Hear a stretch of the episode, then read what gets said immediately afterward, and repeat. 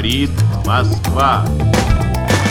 Je crois aux forces de l'esprit. Pour, allez, amuser la galerie. There is no alternative. des astres, l'alignement des astres. Aber das ist die Auffassung des Bürgertums. Time will tell. Russe Europe Express, Jacques Sapir. Clément Olivier. C'est l'histoire d'un homme qui meurt pour avoir exprimé une théorie économique. C'est l'histoire d'un économiste qu'on connaît pour une théorie fameuse sur les cycles, mais euh, qui en déduit scientifiquement quelque chose de moins connu, quelque chose d'indicible à l'époque et à l'endroit où il se trouve. Le capitalisme serait éternel. Le russe Nikolai Kondratiev, proche du Parti socialiste révolutionnaire, mais qui sympathise avec la révolution d'octobre du rival bolchevique, prédit ainsi au début des années 20, contre toute attente et contrairement à ce qu'affirme Marx lui-même, et bien que le capitalisme pourrait ne jamais finir. Une idée qui lui vaudra euh, le goulag pendant les grandes purges, puis tout bonnement le peloton d'exécution. Alors un siècle plus tard, et alors que le bloc dit communiste s'est éteint, le capitalisme devenu quasi généralisé a changé, mais euh, il vit à nouveau une mauvaise passe et la même question euh, se pose à nouveau. Le capitalisme saura-t-il une nouvelle fois renaître de ses cendres?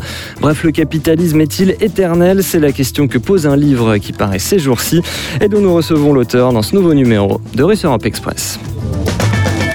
Bonjour Jacques Sapir. Bonjour Clément. Et bonjour à vous Jean-François Bouchard. Vous êtes euh, économiste, consultant euh, de grandes institutions financières, dont plusieurs euh, banques centrales, le FMI ou encore la Banque mondiale. Ce monde, vous le connaissez de l'intérieur et vous sortez donc ce livre chez Max Milo, l'éternelle truanderie capitaliste, qui derrière ce titre de, de brûlot et cette, cette couverture d'un jaune fluo, disons assez dans l'air du temps, et bien se révèle très abordable, surtout très, très édifiant. On va, pas, on va en parler long, en longueur tout au long de cette euh, émission dans un instant. D'abord, je vous propose d'écouter l'édito euh, de notre économiste maison, Jacques Sapir, euh, un siècle après Nicolas Kondratiev. C'est maintenant la, finance qui règne en maître avec ses expressions anglophones. Oui, tout à fait. Alors, euh, c'est vrai que le personnage euh, de Nicolas Kondratiev euh, est particulièrement intéressant parce qu'il fait partie de ces quelques économistes qui n'étaient pas en tant que tels des, des bolcheviques. Léontiev en fait aussi partie, qui ont travaillé au début de la Révolution et qui se sont éloignés petit à petit. Léontiev, lui, a eu beaucoup plus de chance que le pauvre Kondratiev puisqu'il a pu émigrer d'abord en Allemagne, puis aux États-Unis, et il a terminé comme l'un des grands économistes référent des Nations Unies, euh, jusqu'à voir d'ailleurs l'effondrement de l'Union soviétique. Alors oui, euh, le capitalisme aujourd'hui, on peut dire d'une certaine manière, c'est la finance. Il n'en a pas été toujours ainsi. Et alors que le monde ne s'est toujours pas entièrement remis de la crise de 2008, euh, c'est bien la crise de 2008, cette crise que l'on appelle des subprimes, du nom d'une catégorie d'hypothèques aux, euh, États-Unis, et crise qui s'est matérialisée justement euh, dans la faillite de la banque Lehman Brothers, euh, qui pose la question est-ce que le capitalisme d'aujourd'hui n'est pas, en un sens, devenu fou? Alors pour cela, il faut revenir sur trois axiomes euh, qui sont d'ailleurs euh, bien mis en valeur euh, dans le livre de François Bouchard hein, sur l'éternelle truanderie capitaliste. Alors, premier axiome, c'est too big to fail. Ou, plus précisément, est-ce qu'une institution est trop grosse pour faire faillite? Alors, oui, on le sait, dans l'Union européenne d'ailleurs, ça s'appelle, quand on regarde les banques, la notion des fameuses banques systémiques. Et on peut concevoir que que ce soit des grandes entreprises ou des grandes banques, quand elles atteignent une certaine taille, euh, eh bien, on ne peut plus les laisser faire faillite. Seulement, à cet axiome s'en oppose un autre. C'est le too big to save. Euh, une institution est devenue trop grosse pour que l'on puisse la sauver. Euh, et le problème se pose aussi dans le cas de certaines institutions, dont on voit très bien que si elles doivent faire faillite ou si elles doivent être en difficulté, menacées de faire faillite, eh bien, euh, leur renflouement euh, posera des problèmes considérables aux États.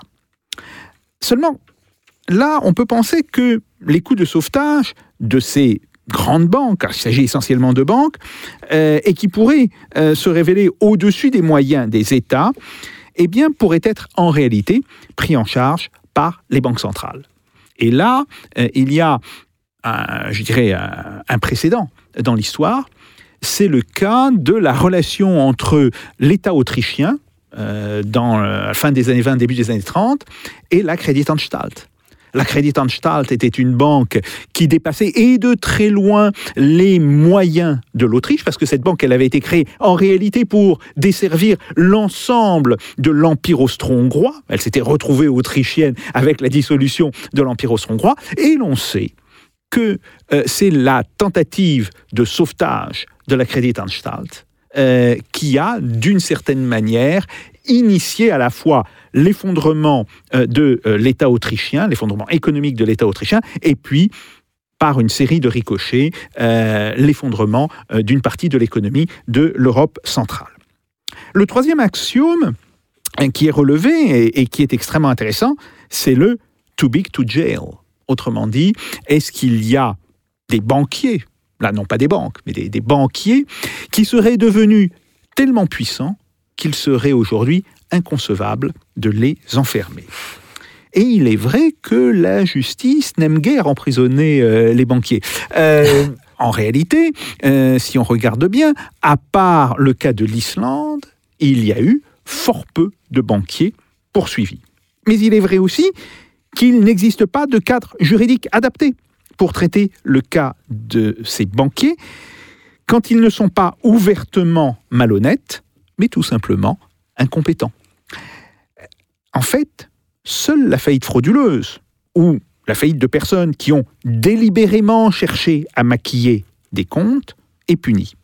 Mais en réalité, c'est bien plutôt la prise de risque et la prise de risque insensée euh, par un certain nombre de banquiers qui fut à la, base de la crise de 2008 et même, peut-on dire, de la crise de 1998, qui fut certes moins importante, mais qui toucha euh, Wall Street de manière assez spectaculaire, avec en particulier l'effondrement euh, du fonds spéculatif LTCM, euh, fonds spéculatif qui ne s'est pas effondré du fait de malversation, mais tout simplement du fait d'une prise de risque Mm. exagérée.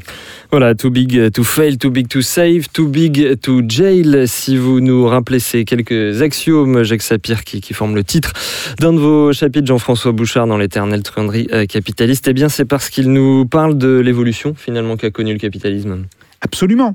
Euh, Et c'est de manière paradoxale qu'il souligne justement cette mutation dans le capitalisme, mutation que le capitalisme a connue euh, depuis grosso modo une quarantaine, une quarantaine d'années, et c'est ce qu'on appelle la financiarisation de ses activités.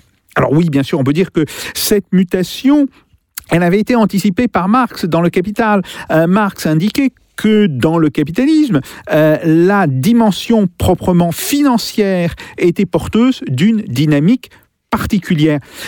C'était elle qui devait pousser la fameuse double séparation. Vous savez, ce qui définit le capitalisme, c'est la séparation d'abord entre euh, les producteurs et les moyens de production, mais aussi entre les producteurs eux-mêmes, euh, qui devait donc pousser cette double séparation à son terme ultime.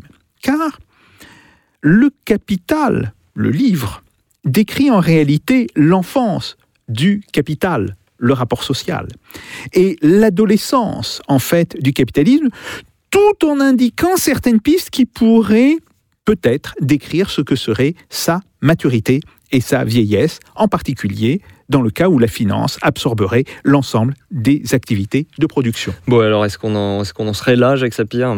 Eh bien oui, la question se pose. Et si la réponse était oui, faudrait-il donc s'attendre à ce que le capitalisme financiarisé, où la possession des moyens de production se concentre justement dans la finance de la manière la plus ultime, s'effondre Alors, il faut dire, nombreux furent les penseurs qui cherchèrent à anticiper ce fameux stade ultime euh, du capitalisme. On en citera deux. Euh, Rosa Luxembourg, euh, avec sa théorie de l'impérialisme, et Nikolai Bukharin, euh, qui avait produit d'ailleurs une théorie avant la révolution de 1917, puisque euh, il l'écrit dans un livre qui est publié en 1916 à propos des fameux trusts capitalistes d'État. Seulement, ces anticipations ont toutes été dépassées par des développements imprévus. Le mot est important Mmh. car il fait référence justement à cette incertitude radicale euh, qui sera développé par de très nombreux économistes, d'ailleurs de bord euh, parfois assez différents, euh, à partir des années 20. Et ces développements imprévus de l'histoire et de l'économie ont, d'une certaine manière, tous donné tort euh, à ces économistes qui faisaient de l'anticipation dans les années euh, 1910-1920. Donné tort, du moins jusqu'à maintenant. Et justement, la question qu'il faut se poser, c'est se pourrait-il que nous arrivions aujourd'hui au terme d'un processus d'évolution qui aurait pris à ce moment-là plusieurs siècles Et oui, et c'est euh, c'est toute la question et on va euh, y venir, mais attardons-nous euh, peut-être un instant sur cette figure de Nicolas Kondratiev. Jean-François Bouchard, c'est c'est sur son travail que vous fondez ce, ce livre qui lui rend hommage, euh, L'éternelle truanderie capitaliste. C'est vrai que c'est quelqu'un qu'on connaît euh, assez bien pour sa théorie euh, des cycles, de ces cycles d'une soixantaine d'années d'expansion, stagnation, recul. C'est quelque chose qu'on voit même quand on fait de l'économie au, au lycée, mais ce qu'on connaît moins, eh bien, c'est cette cette conclusion euh, qu'il en tire et sur euh, laquelle vous débutez euh, votre ouvrage, Jean-François Bouchard. Oui, en effet, Kondratiev, c'est un, un personnage assez étonnant. C'est un économiste issu du monde paysan. Enfin, il est né dans une famille relativement pauvre, loin de Moscou, dans la, dans la taïga russe. Il est, alors, il est devenu euh, étudiant. Il a été distingué parce qu'il était extrêmement intelligent. Euh, et puis, quand effectivement, vous l'avez dit, quand est arrivée la, la première révolution, pas la révolution bolchevique, mais celle qui a fait tomber le régime des, des tsars, Celle de février, en février euh, 1917, 17, ouais. il, est- il, est- il, est- il a été associé, enfin, il, il été socialiste révolutionnaire, et donc il a d'abord été euh, conseiller, puis il est devenu vice-ministre du ravitaillement du euh, gouvernement de Kerensky. Et après, euh, effectivement, quand les bolcheviks ont pris le pouvoir, il a été écarté quelque temps. Et puis, il est revenu puisque euh, Lénine lui a confié l'Institut de la conjoncture de, au ministère des Finances. Et c'est là qu'il a commencé à travailler, notamment sur la NEP, la nouvelle politique économique. Et puis, c'est là où il a égal- également, avec son équipe d'économistes, créé, enfin, élaboré cette fameuse théorie des cycles du capitalisme qui euh, perdure encore aujourd'hui. Et donc effectivement, euh, on peut se poser la question, cette théorie, euh, elle a connu des, des, comment dire, des fortunes diverses. Elle a longtemps été oubliée, cette, cette, théorie, et puis elle a été remise au goût du jour par quelqu'un qui est bien connu dans le monde des économistes, c'est Schumpeter. Alors vous parliez tout à l'heure- tout à l'heure de l'Autriche, Mhm. euh, qui avait été en faillite effectivement à cause du Kreditanstalt. Schumpeter était austro-hongrois euh, d'origine. Schumpeter ouais. était, était effectivement autrichien, et il avait été ministre des Finances. Tout à fait. Il avait, il avait même été, je crois, gouverneur de, de la Banque centrale d'Autriche. Non, il, non, non, il n'a non. pas été gouverneur. Il, il a, il a été Mm. ministre des Finances. C'était d'ailleurs une catastrophe. Oui. Et ensuite, donc il a été extrêmement mauvais. Et ensuite, il a été euh, nommé président d'une banque lorsqu'il a été contraint de quitter le, le gouvernement. Et il a mis cette banque en faillite en trois ans. Donc, et, ju- euh, et alors justement, toujours nos élèves de terminale, ils, ils sont peut-être en train de potasser euh, Schumpeter également, qui, qui voit aussi et qui, qui est connu pour sa théorie des cycles. Il faut euh, peut-être nous expliquer la différence parce qu'il y a quelque chose qui intrigue Schumpeter chez Kondratiev. Alors, oui, tout à fait. Donc, euh, Schumpeter, lui, sa, grande théorie, c'est la théorie de la euh, destruction compétitive. Donc, le fait, alors, c'est pas tout à fait un cycle chez, Schumpeter, c'est le fait qu'il y a un éternel renouvellement dans le capitalisme qui fait qu'il y a euh, toujours des innovations qui vont venir remplacer d'autres et puis des pays qui vont se spécialiser dans certains domaines par rapport à d'autres. Donc, c'est un peu ça, la, théorie de, Schumpeter. Et Schumpeter, lorsqu'il, donc, après avoir causé un certain nombre de catastrophes économiques dans son pays, il va, devenir professeur d'économie à Harvard. Et, c'est là où il va redécouvrir Kondratiev et publier des articles sur Kondratiev et sur les, théories de, de, Kondratiev. Et c'est comme ça que ces fameuses théories vont sortir de la tombe où elles, euh, malheureusement, croupissaient depuis la mort de Kondratiev en 38, dans, euh, lorsqu'il a été exécuté par, euh, par Staline. Et euh, voilà, 100 ans plus tard, vous vous reposez cette, cette question d'origine. Est-ce que, le, est-ce que le capitalisme sera euh, éternellement capable de se, de se régénérer? Alors ça, c'est une- effectivement une bonne question. Et, On peut euh, tout de suite Jacques spoiler Sapir, euh, euh, les gens, comme on dit. Vous n'apportez pas exactement la réponse, mais vous nous dites que c'est là pour durer quand même. Alors, euh, moi j'ai- j'aime beaucoup un économiste qui s'appelle Galbraith, qui, euh, que, que tout le monde Mhm. connaît, et qui dit, Galbraith, voilà, oui. Galbraith, qui dit que la- les prévisions économiques ont ce mérite, c'est de rendre l'astrologie respectable.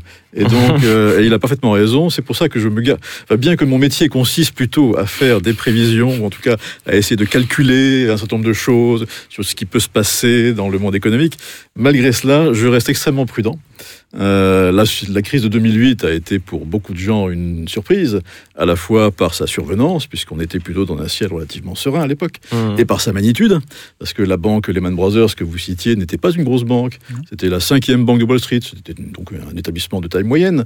Euh, si vous prenez la taille de bilan de la, la banque Lehman Brothers, c'était 700 milliards de dollars. 700 milliards, alors ça, ça paraît beaucoup, mais en fait c'est très peu. Euh, si vous allez voir votre banque de quartier, BNP Paribas, c'est 2200 milliards de dollars. Euh, même de 2400, excusez-moi, j'ai- j'ai Mmh. loupé la conversion entre euros et dollars. Donc voilà, la, la banque BNP Paribas, c'est une banque qui est aussi grosse que la France. Mmh. En termes de. Le, le plus PIB de la France, Oui. c'est 2200 milliards d'euros, grosso modo. BNP Paribas, c'est la même chose. Donc, euh, vous voyez, la banque Lehman Brothers, c'était pas grand-chose. Et pourtant, comme le disait Jacques Sapir, la crise de 2008, on la ressent encore aujourd'hui. Mmh. Donc, euh, c'est la raison pour laquelle je me garderai bien de faire des, de, de Bien faire des précisions, des, des prévisions. La seule que je ferai peut-être un jour, euh, c'est qu'il y aura une crise. Mhm. Mais la crise, quelle sera sa magnitude, quelle sera sa date de survenance, quelles seront ses conséquences, ça, euh, on essaye, bien sûr, c'est un peu mon métier, d'essayer de prendre des mesures pour euh, prévoir ce type d'événement, ou en tout cas voir quels sont les indices qui vont faire qu'ils vont arriver. Mais au-delà de ça, euh, il faut rester très prudent. Et on va, on va poursuivre euh, sur, euh, sur ces questions de finances, de financiarisation, de too big to fail, etc. Simplement, un- une petite parenthèse encore pour rester sur, sur l'histoire et notamment l'Est de, de ce qui allait devenir le, mur de Berlin. En lisant votre livre, une, une idée me, me passe par la tête. Est-ce que c'est vraiment avec la chute de l'URSS que le capitalisme s'est généralisé, devenu hégémonique dans le monde? Je vous pose la question parce que dès l'immédiate après Révolution d'octobre, eh bien des gens qui sont communistes comme Boukharine euh, que mentionnait Jacques Sapir, ils dénoncent déjà euh, l'appropriation des moyens de production par l'État soviétique. Ils, euh, le dénoncent en tant qu'il recréerait un rapport de domination par le capital entre un État patron et l'employé. C'est ce qu'on appelle la, critique du, capitalisme d'État. Et on a pu lui rétorquer à Boukharine à l'époque que c'était une, ça n'était qu'une étape vers le socialisme, mais finalement la situation n'a pas vraiment changé jusqu'à la fin de l'URSS. Est-ce que finalement, eh bien, l'URSS n'était pas elle aussi un capitalisme tel que décrit par Kondratiev lui-même Alors, c'était c'est volontairement provoquant, bien sûr. Ah non, non, c'est pas du tout provoquant, c'est une question qui est très juste et qui, euh, du reste, euh, euh, doit avoir elle aussi une réponse, une réponse mesurée. C'est vrai que le- l'esprit capitaliste n'est jamais resté totalement absent du développement de, de l'URSS depuis le départ. Euh, déjà, lorsque Lénine est arrivé, au, est arrivé au pouvoir, il a commencé par faire de la co- collectivisation à outrance. Et puis, il est très vite revenu là-dessus. Donc la NEP, au contraire, prévoyait une reprivatisation des moyens de production. La nouvelle économie politique à partir du début Euh, des années 20. de 1925, voilà, donc euh, un, petit, un petit peu avant, à laquelle Kondratiev, du, du reste, avait participé. hein. Et donc, euh, prévoyait ce, ce type de choses. Ensuite, Staline arrive au pouvoir, donc à la mort de, de Lénine, et euh, avec Molotov, ils ont à nouveau un plan de recollectivisation extrêmement dur, mais là aussi, ça va pas tenir. Ça va pas tenir parce que ça fonctionne pas très bien, notamment dans les campagnes. Et par exemple, dans l'industrie, très vite, Staline va autoriser à ce qu'on mette en place un système de primes individuelles Mmh. pour les employés les plus méritants. Donc on peut pas on ne peut pas, je pense, la, nat- la nature humaine est ainsi faite, on ne peut pas tout à fait vivre dans un système euh, totalement collectiviste, communiste, tel qu'il a pu être envisagé par les plus purs des, des économistes marxistes. Je ne crois Mm. pas. Euh, Il faut, il faut préciser que malgré ce, ce titre euh, d'éternelle truanderie, c'est pas du tout un livre qui a le, le couteau entre les dents, si vous me permettez euh, cette, cette expression. Jacques Sapir, votre, votre réaction à tout ce qui, tout ce qui a été dit, et puis voilà, cette question de la, de la possession du capital à l'époque, à l'époque soviétique.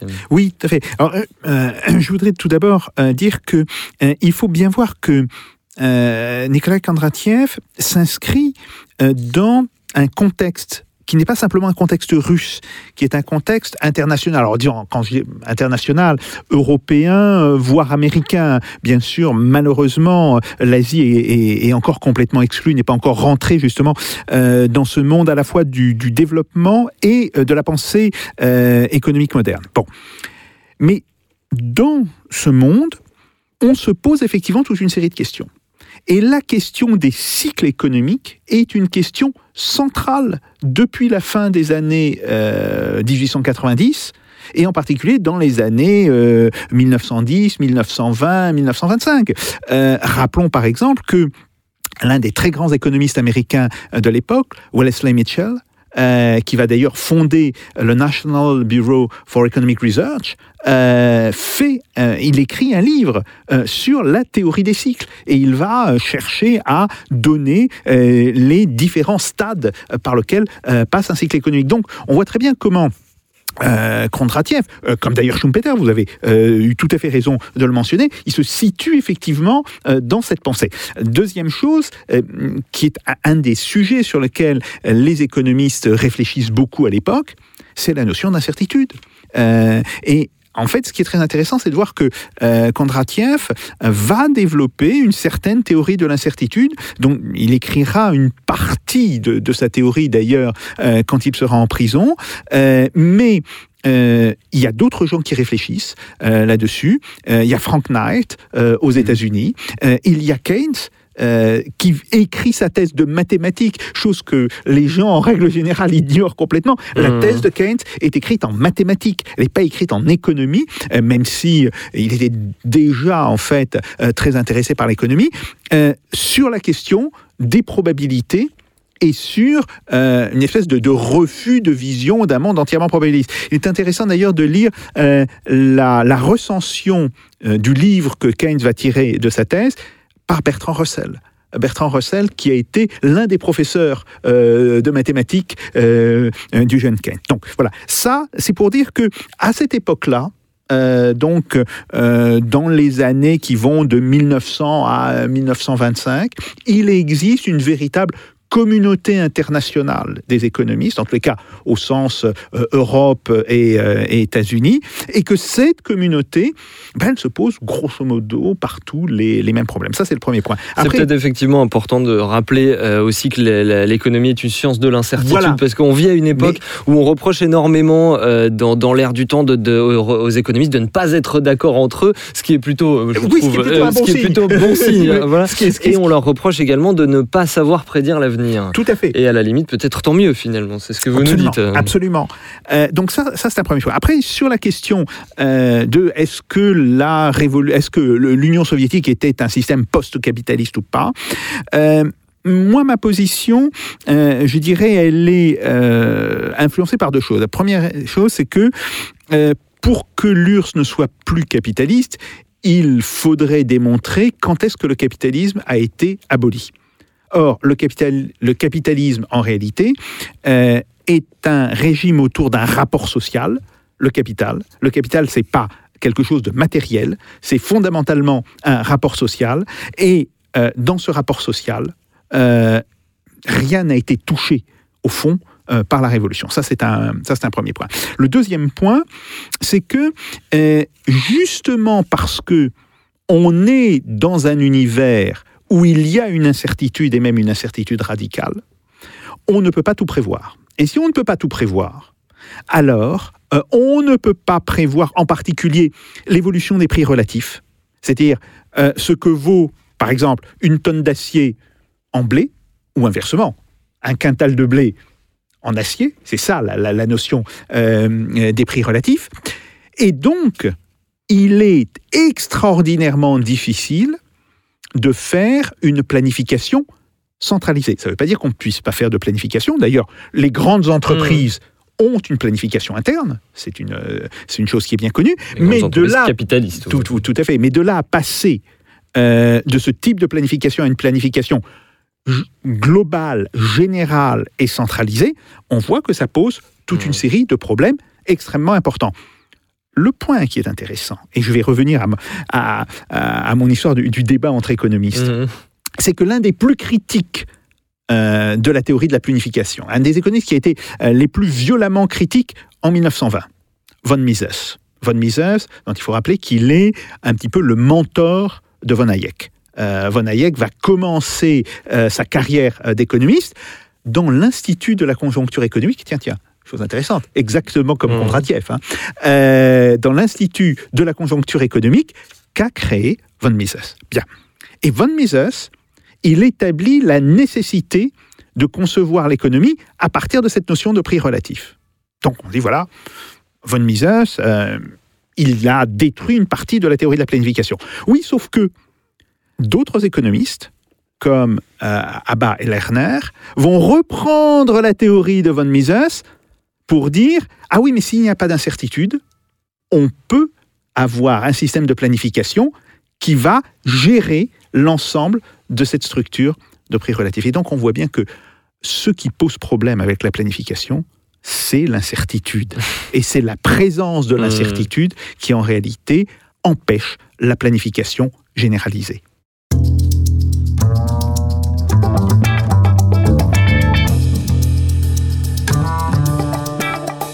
Russe Europe Express, Jacques Sapir, Clément Olivier. Jean-François Beauchard, une réaction à tout ce qui vient d'être euh, dit par Jacques Zapien. Oui, alors effectivement, il y a des choses tout à fait intéressantes. Alors, sur la planification, heureusement que l'incertitude entraîne la nécessité impérieuse de faire une planification.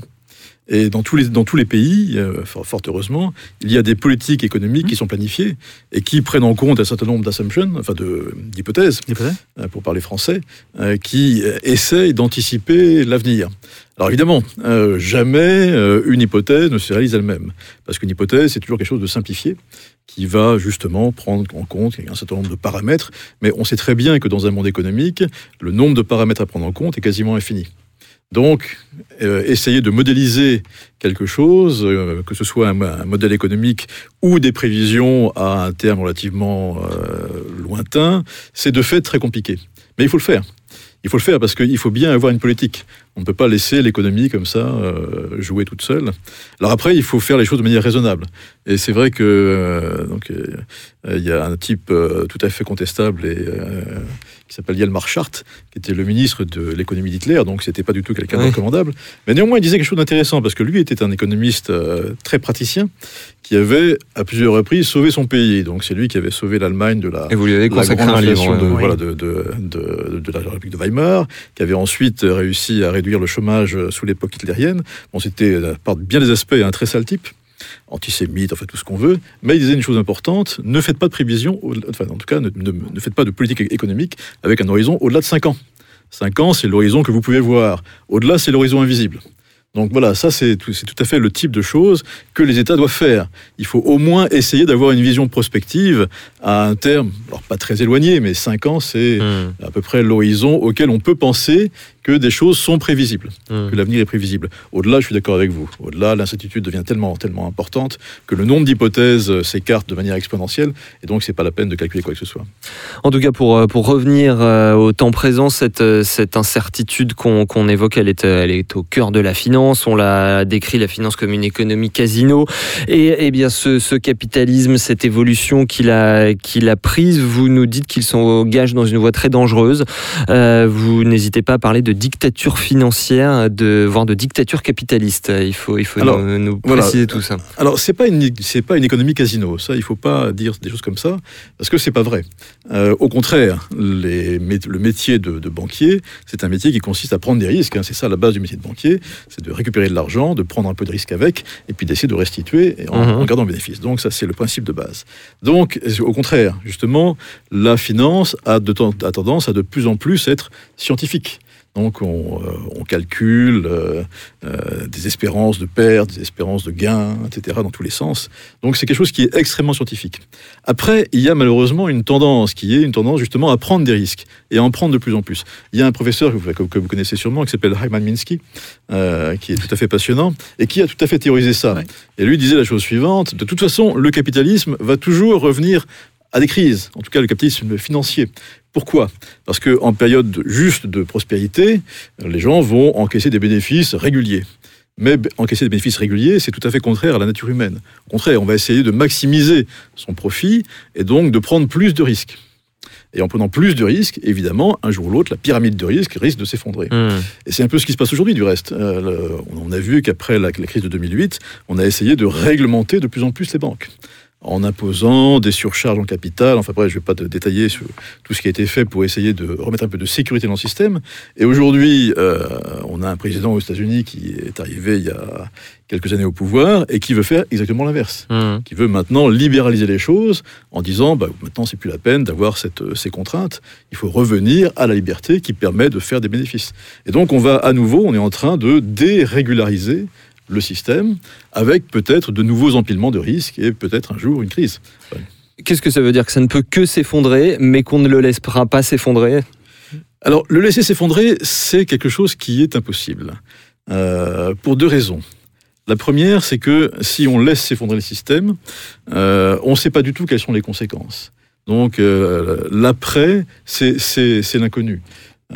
Donc, je, pense qu'on on fera tout ce qu'il faut pour sauver le système. Ensuite, on fera tout ce qu'il faut pour sauver le système parce que les gens qui tiennent les leviers du pouvoir, ils ont la capacité à le faire. Euh, lorsque la crise de 2008 euh, est arrivée, on l'a bien vu, tous les pays ont pris des mesures extrêmement fortes pour sauver leur système bancaire. En France, le gouvernement français, en fait la présidence, hein, Sarkozy a reçu euh, à l'Élysée euh, tous les patrons des cinq grands groupes français. Il leur a consenti une garantie quasi illimitée sur les fonds de l'État pour poursuivre leur- leurs activités. Et ça a, de fait, aidé le système français. Alors ça Ah. ça n'a pas coûté un, un- un sou aux Français. hein. Il faut le, le- la, la garantie était payante. euh, L'État, grâce à ça, a encaissé à peu près 1 milliard 300 millions d'euros.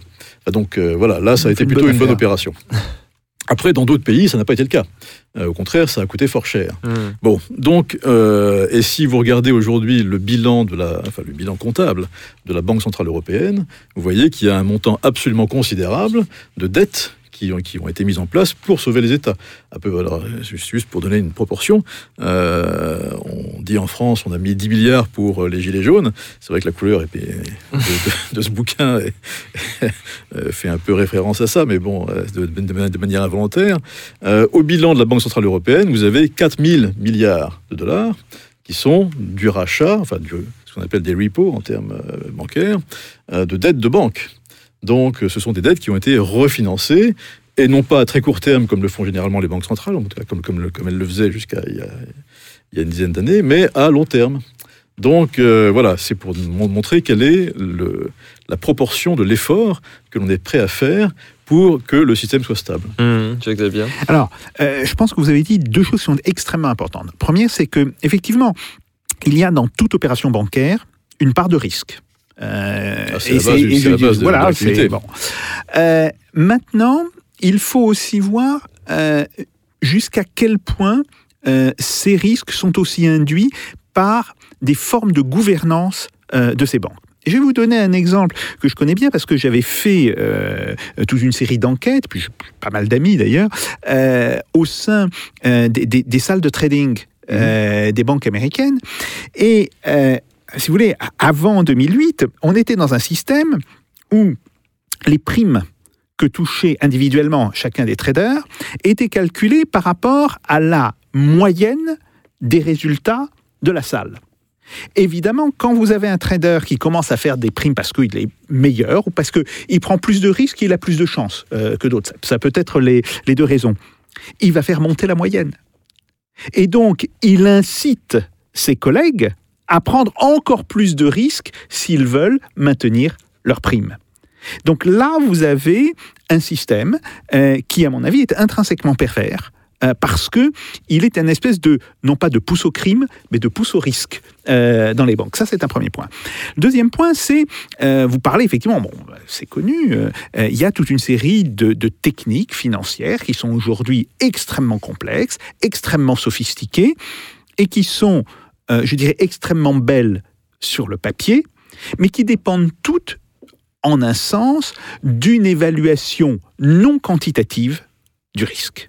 Euh, Ah, si. alors, Parce je, que- je- je ne suis d'accord sur aucun Bouchard des deux points. Mais alors, bon, euh, euh, si vous voulez, euh, prenons le cas, par exemple, euh, alors une crise que je connais bien, euh, qui est la crise euh, russe, la crise russe de 98, euh, l'effondrement des GKO.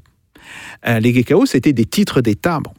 Euh, ces titres d'État, si vous voulez, euh, sur le papier, on pouvait dire que la dette n'était pas soutenable et qu'une crise devait survenir.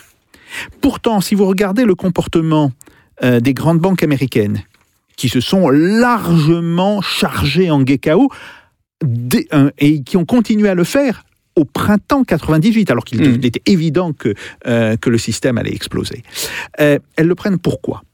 Parce qu'elles sont toutes dans la convention suivante, qui consiste à dire euh, la stabilité du régime Yeltsin en Russie est d'une telle importance géopolitique pour le gouvernement américain que le gouvernement américain mettra tout ce qu'il a euh, en son pouvoir pour éviter au gouvernement russe euh, une crise. Et cette convention s'est révélée fausse en août 98.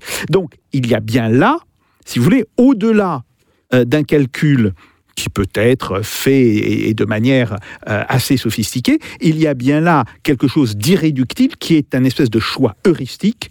Est-ce que l'on croit dans la capacité de son gouvernement ou d'un autre gouvernement d'agir de telle ou telle manière ou pas? Et ça, si vous voulez, c'est un point extrêmement important que vous retrouvez dans la théorie générale de Keynes, euh, écrite en 1936, euh, au chapitre 12. C'est euh, la fameuse métaphore du concours de beauté. Hein, vous savez que dans le Il concours de beauté, si c'est très simple. On demande aux gens, on leur donne une liste de photographies de jeunes femmes et on leur demande quelle est la femme qui vous semble la plus belle. Ça, c'est un problème de choix individuel, mais assorti d'une deuxième question. Quelle est, d'après vous, la femme qui recevra le plus de suffrages?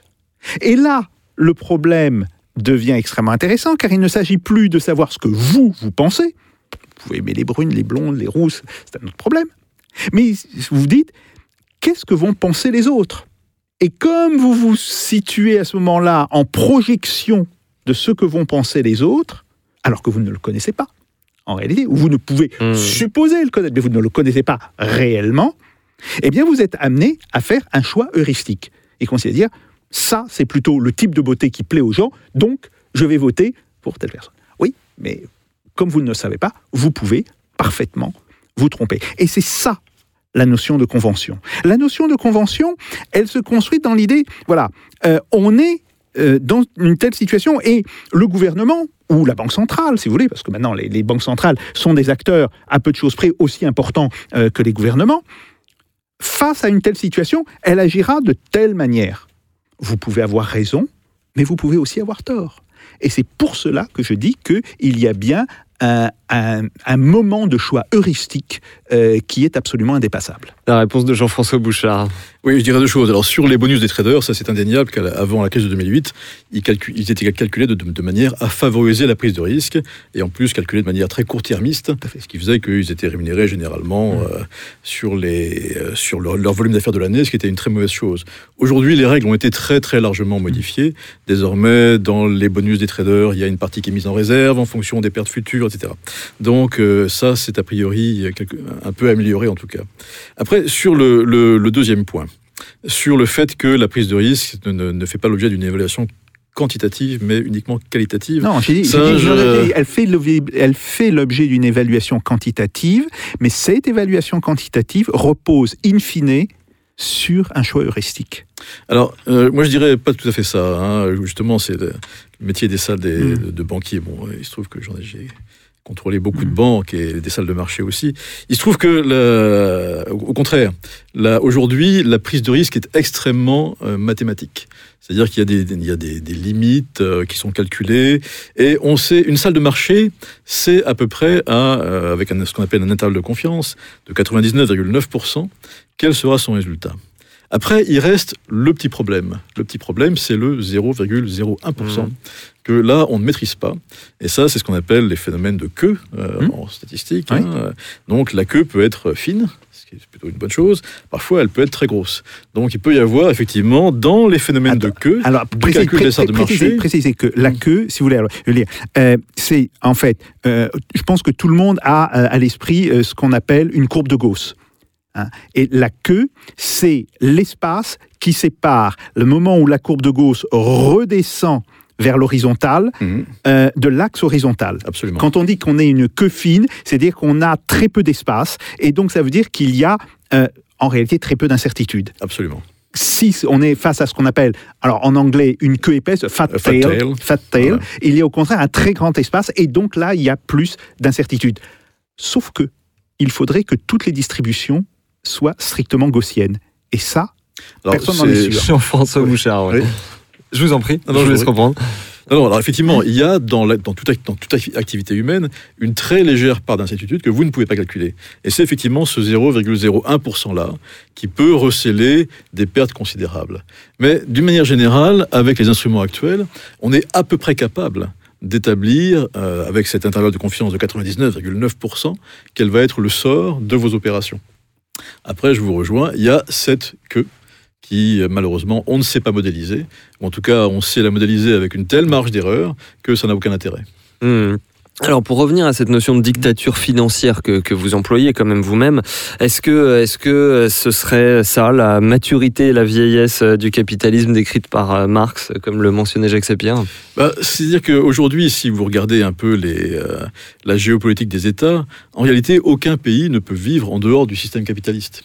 C'est-à-dire, euh, on, est, on, on vit dans un monde qui est tout à fait globalisé, et il est absolument impossible de vivre dans un pays qui va gérer de manière autonome sa monnaie, en essayant de lui donner sa propre valeur, qui va essayer de gérer de, gérer de manière autonome euh, ses approvisionnements. Euh, ça, c'est quelque chose qui n'existe plus. Euh, si vous prenez euh, n'importe quel bien de consommation, euh, il est le fruit de- d'import et d'export euh, dans des proportions absolument considérables. Donc on vit dans un monde, malheureusement, euh, avec un effet de cliquet, c'est-à-dire qu'on ne pourra pas revenir en arrière, dans lequel le monde est forcément globalisé. Et dans un monde globalisé, qui a la vraie puissance C'est ceux qui sont globalisés. Et donc, ce n'est pas les pays. C'est euh, la, banque euh, Lehman Brothers, enfin, pas Mmh. Lehman Brothers, Mmh. puisqu'elle est, elle Ouais, est tombée, malheureusement pour elle, mais c'est les, les grandes banques internationales, c'est JP Morgan, c'est les, les banques chinoises qui ont des tailles de bilan absolument considérables. Eux sont des acteurs globalisés, ce, que, Mhm. ce que ne sont pas les États. Donc le vrai centre de pouvoir, en fait, il a mué. Il est parti vers les grands chefs d'entreprise, les grands, euh, les grands financiers qui sont à la tête des grands conglomérats financiers. D'où cette idée de, de dictature. Alors dans ce livre, vous critiquez... euh, oui, oui. Alors dictature, effectivement, ce ne sont pas des gens qui sont élus de manière démocratique. Hmm. Ce ne sont pas des gens qui rendent compte au peuple. Hmm. Ils rendent compte à leurs actionnaires. Et encore, leurs actionnaires, ça n'est pas des actionnaires qu'on peut facilement désigner en disant lui et lui est actionnaire. Les actionnaires, ce sont, c'est, ce sont, c'est, c'est le marché. Hmm. En fait, ils rendent compte à un marché qui est une espèce de, euh, d'entité un peu immatérielle, euh, qui a sa vie propre, hein, euh, qui monte, qui descend, qui a ses humeurs, euh, mais qui n'est pas du tout une, une- entité humaine. Justement, dans, ce livre, vous, vous les critiquez euh, assez fort, toutes ces, institutions euh, des élites, dont certaines attisent pas mal certaines passions complotistes. Le fameux groupe Bilderberg, la banque Goldman Sachs, la banque Goldman Sachs, pardonnez-moi. Mais justement, vous vous défendez d'avoir cette vision conspirationniste. La question que j'avais envie de vous poser, c'est est-ce que précisément, ce n'est pas ça qui est phénoménal dans le capitalisme? Qu'il n'y a pas besoin de complot pour que ça tienne. Non, alors dire qu'il y a un complot mondial, ça effectivement, c'est des théories euh, totalement absurdes. Et, euh, en fait, ce qui est, ce qui est vrai, c'est qu'il y a un ensemble de- d'institutions et un ensemble de gens à la tête de ces institutions qui ont des intérêts convergents. Mais parce que tous souhaitent que le système perdure comme ça, parce que c'est un système qui fonctionne finalement relativement bien. Euh, il faut bien voir que tous les pays qui sont dans le système capitaliste ont un niveau de vie extraordinaire, une espérance de vie très élevée, euh, un confort qui n'a jamais as pas tous, dont pas on tous, n'aurait parce que- pas rêvé de, de, de- pas pendant tous, pas des tous, pas tous, pas Mmh. tous. Avez Euh, par exemple, les pays d'Asie ne sont pas du tout dans cette situation-là. Euh, même chose pour les pays d'Amérique latine. Vous avez des différences, par exemple, entre le niveau de vie euh, des pays d'ailleurs, non pas de l'Union européenne, des pays d'une partie de l'Union européenne, euh, qui est euh, euh, extrêmement différent euh, des autres pays. Vous savez Non, que mais si vous prenez le- les, si vous prenez les pays asiatiques qui eux ont réellement voulu mettre en place, euh, enfin se mettre dans le système capitaliste, ils ont connu euh, une progression de leur prospérité incroyable. alors, Prenez le, connu- le- le Vietnam, c'est un pays Oui, où, où- Ils, où qui- je- ils connaissent une progression, je- c'est évi- c'est évident, c'est évident. Mais ce que je veux dire, c'est qu'en termes de, de situation, on en est encore très loin. Euh, vous prenez Ah, par non, exemple, non, non, non, pas d'accord du tout. Non, non, excusez-moi. Si vous prenez la, la Corée du Sud, par exemple, la Corée du Sud a un état de... un- Ouais, on parlait du. Vietnam, Euh, la Le- Corée du Sud, je suis d'accord. Le Vietnam a à peu près le niveau de PIB par habitant des pays de l'Europe, euh, enfin de l'U- de l'Union européenne, les, les- les plus pauvres. Et le Vietnam euh, a connu une perf- performance extraordinaire. Oui. Donc euh, Oui. depuis 86, entre en 86, ils ont décidé de mettre en place ce qu'ils appellent le Doi Moi, Hmm. c'est-à-dire le renouveau, donc le nouveau départ. Et entre 86 et aujourd'hui, dans ce pays qui compte 85 millions d'hab- d'habitants, il y a 45 millions de personnes qui sont sorties de la pauvreté. Mm. Au regard des critères de la, de la Banque mondiale. Mm. C'est la performance la plus incroyable de tous les temps. Donc, euh, et aujourd'hui, le Vietnam a un niveau de vie qui est très comparable à celui de la Roumanie ou, euh, Mais si vous de- prenez un pays comme, l'Indonésie, vous aurez d'autres problèmes. Euh, si vous prenez, euh, si vous voulez, le, par exemple, euh, même, même la Thaïlande. Même sur le cas de la Thaïlande, qui est pourtant un pays avec une longue trajectoire. Bon, donc voilà, euh, je vais simplement dire que les choses ne sont pas euh, aussi euh, simples que cela. En plus, il y a un autre problème qui vient avec le problème de la pollution. Et vous savez qu'il y a aujourd'hui une accumulation des pollutions. Et je ne parle pas simplement Mm. de la pollution atmosphérique. hein. Euh, Non, non. je- de- de- Après de- que le, que le capitalisme soit foncièrement générateur de pollution, ça, on est bien d'accord là-dessus. hein. Ça, Voilà, c'est- et c'est- un énorme problème. Un petit, un petit mot pour la fin, Jean-François Ouais. Boujard. Le fond de ma question sur le, le complot tout à l'heure, c'est est-ce que ça n'est pas ça précisément qui le rend éternel ou euh, presque éternel C'est que ça tient sans complot. Quand ici, il y a un Voilà. complot, les complots arrivent dans l'histoire, mais quand il y a un complot et qu'il est démasqué, celui-ci en tombe. fait, voilà. Là, ça ne tombera pas parce qu'il n'y a pas de complot. Ça, ça tient sur un vaste consensus, effectivement. Ce consensus, il est très largement partagé. Après, euh, pourquoi est-ce que ce bouquin s'appelle L'éternelle truanderie C'est parce que, en effet, là, je suis d'accord avec vous, Jacques Sapir, pour dire qu'il y a un certain nombre de pays qui restent malgré tout à l'arrière et qui resteront toujours à l'arrière d'ailleurs. C'est un peu le problème de tous les pays, notamment qui sont des producteurs de matières premières. Si vous regardez les indices de développement en Afrique, quels sont les pays qui sont en retard? C'est tous ceux qui produisent de la matière Mm. première, c'est-à-dire du pétrole, euh, du cuivre, euh, du nickel, etc. C'est toujours ceux-là qui se, qui se développent le, le- le moins par rapport aux autres, qui mettent en place une organisation à peu près, à peu près capitaliste, donc à peu Mais- près vertueuse. Mm. Alors même chose. Un mot pour finir, Jacques pourquoi, Zapier, ouais. pourquoi, la Norvège euh, s'est-elle bien développée? Alors que la Norvège est typiquement un État rentier. Il a d'abord été un État rentier la- sur l'huile de baleine Mm. et puis maintenant sur le pétrole. Alors la Norvège, c'est bien développé. fin pour Jean-François Boujard. Oui, ouais. C'est bien développé. D'ailleurs, comme un pays euh, d'Afrique qui a mis en place aussi un, un, un fonds Fonds souverain, souverain, oui. qui a voulu effectivement mettre en place une politique très vertueuse. Il y a ma- matière à faire des politiques vertueuses. Heureusement, il y a des, des- des- des- des exceptions dans tous les sens. Donc la Norvège est dans, est dans ce cas-là, absolument. Mais la. Norvège n'est pas, pas un pays africain. Oui, effectivement, c'est le moins qu'on puisse dire. Merci euh, Jean-François Bouchard, l'éternel euh, truanderie capitaliste. C'est votre livre en ce moment en librairie. Euh, Ça sort chez Max Milo. Merci bien sûr aussi à vous, Jacques Sapir. Et à vous tous, les auditeurs qui nous, qui nous avez écoutés ou regardés, regardez, puisque vous pouvez retrouver cette émission ainsi que toutes les précédentes en vidéo sur la page YouTube de Spoutnik France et sur notre site fr.spoutniknews.com. Je remercie également mes petits camarades à la production, le précieux Chénon Jean-Baptiste Mendes, à la technique Pipo Picci, Antoine Darwin, Thibaut Picard. On vous donne euh, tous rendez-vous au prochain épisode de Russe Europe Express avec Jacques Sapir. En attendant, faites pas au Jacques, salut à tous.